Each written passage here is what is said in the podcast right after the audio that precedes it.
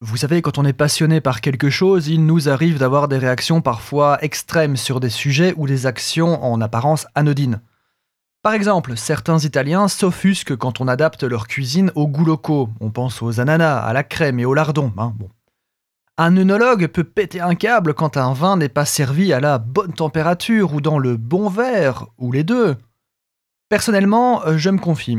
Il y a une chose qui me déclenche, et je sais que c'est irrationnel c'est quand on cuit des oignons rouges.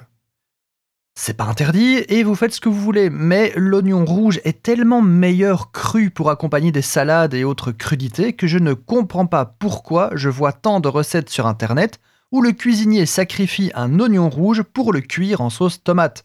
On a les oignons blancs pour ça. Bref, aujourd'hui je vais vous parler des grandes catégories d'oignons et quel est leur usage le plus optimal. Il y a énormément de variétés d'oignons. Nous allons en couvrir les principales, rouge, blanc et jaune, comme le drapeau de l'Ossétie du Sud. Il y en a beaucoup d'autres, hein, le vert, l'espagnol, le grelot et j'en passe. Mais on va commencer par la base, jaune, blanc et rouge.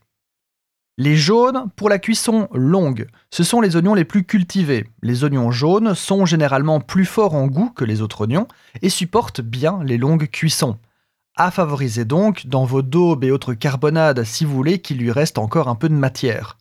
C'est aussi l'oignon à favoriser si vous voulez le caraméliser. Les oignons blancs sont nickel pour les pickles et les confits.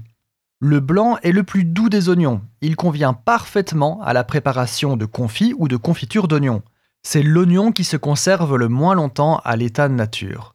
Et enfin, ben, le rouge, le plus sucré des oignons, à utiliser surtout cru pour la couleur et la fraîcheur qu'il apporte au plat. Sa couleur supporte mal la cuisson et il s'affadit rapidement, donc, pigé, on ne cuit pas un oignon rouge. Vous pouvez le faire, mais c'est comme mettre une capuche et ouvrir son parapluie. Vous pouvez le faire, mais ça n'a aucun sens.